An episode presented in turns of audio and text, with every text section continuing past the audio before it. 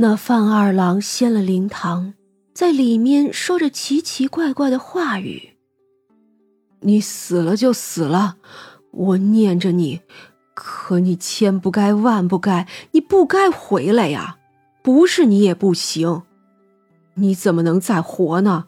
啊，这死而复生像话吗？但我不想，不想，我不是故意的，我不是啊。后头他还絮絮叨叨的说些什么。却已经没人听了。虽说那卢家主人家并没有来，可有下人来给他们家姑娘吊唁呢。听了这些话，还不赶紧回去报告给主人家吗？在场的人那么多，那范二郎说了什么，是一点也瞒不住的。有心之人随便挖一下，那王奶娘和范大人的事就暴露了出来。原来那范大人成婚后还没有考上进士呢，不过就是个普通的读书人。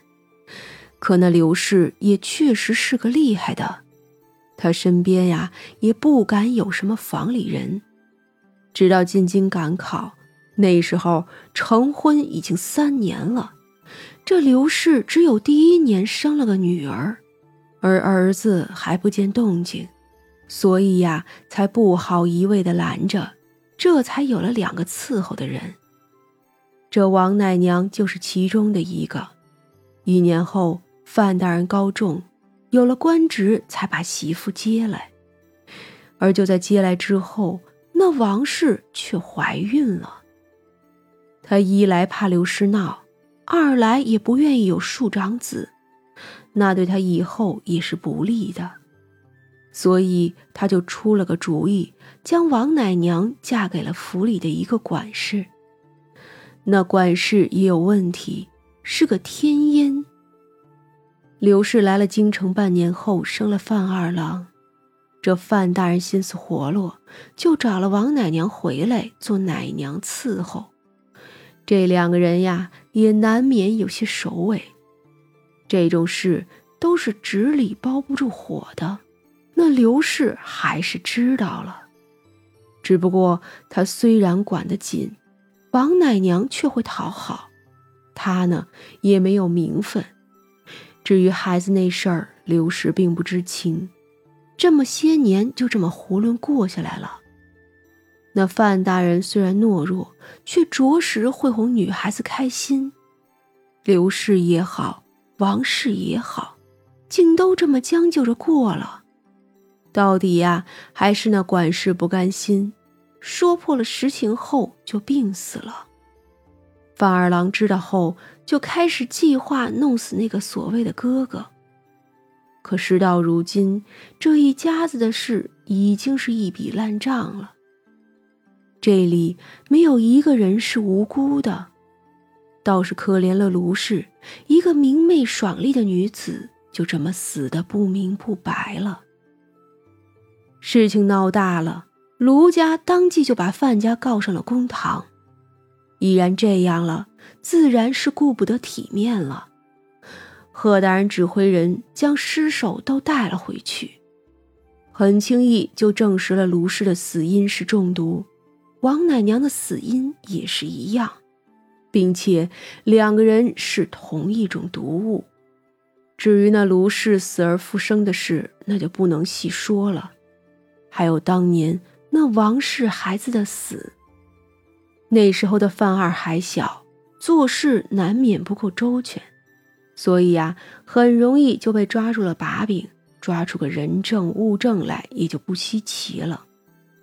范家三个人很快下狱，这范大人虽然没有杀人，可他识人不明，娶妻不贤，立身不正，与人通奸，那可也是啊。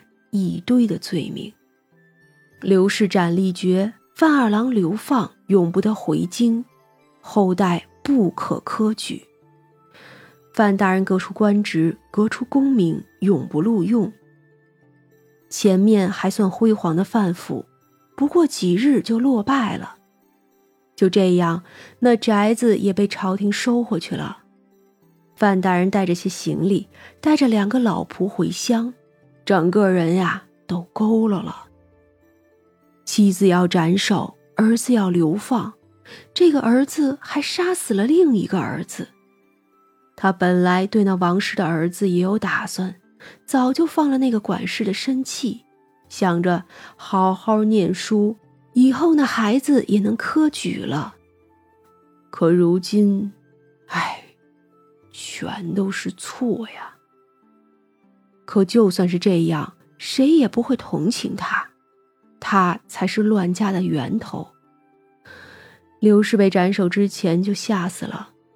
大狱里的生活太苦，他本就病着，不过几日就下去了。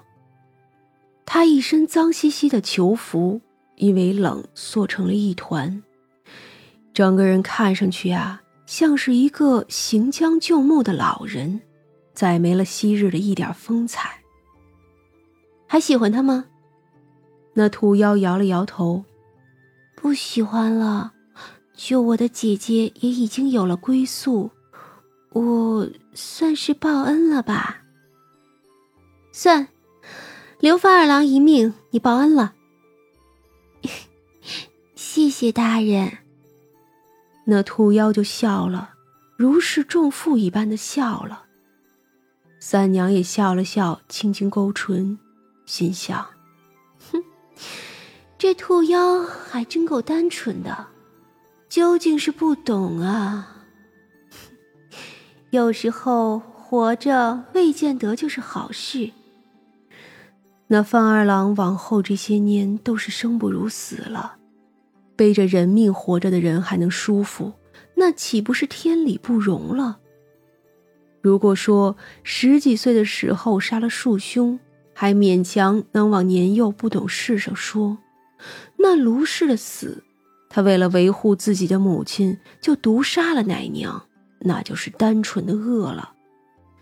再说了，毒杀乳母的时候，他想没想到那一位庶兄，只有他自己知道了。虽然与卢氏青梅竹马，可最后却丝毫不够手软。就算怀疑那复生的人不是卢氏，就能这么干脆的下手吗？甚至都没有多纠结几天，只能说呀，有的人天生就是性子恶，做了这么多事，再回头想他那庶兄，那个人真的能妨碍他吗？土妖没有多想，不喜欢就是不喜欢。三娘呢，也只是淡淡的看了几眼，笑了笑，就牵着薛冲的手回去了。不过是一个罪人的余生，实在不值得关注了。可惜的只有卢氏与他那十几年青梅竹马的情谊，这里头却也不知裹挟了多少痊愈的考量。人心啊，真像是个深不见底的黑洞。出了大狱，外头天阴沉的很。三娘抬头看了一眼。笑了笑，有故人来了。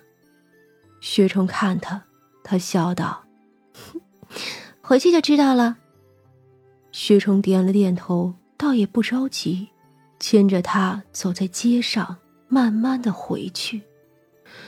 那兔妖早就自己蹦跶着走了。回到无畏馆的时候，就瞧着那后院亭中立着一个人，一身的银白长袍。一看就不是凡品。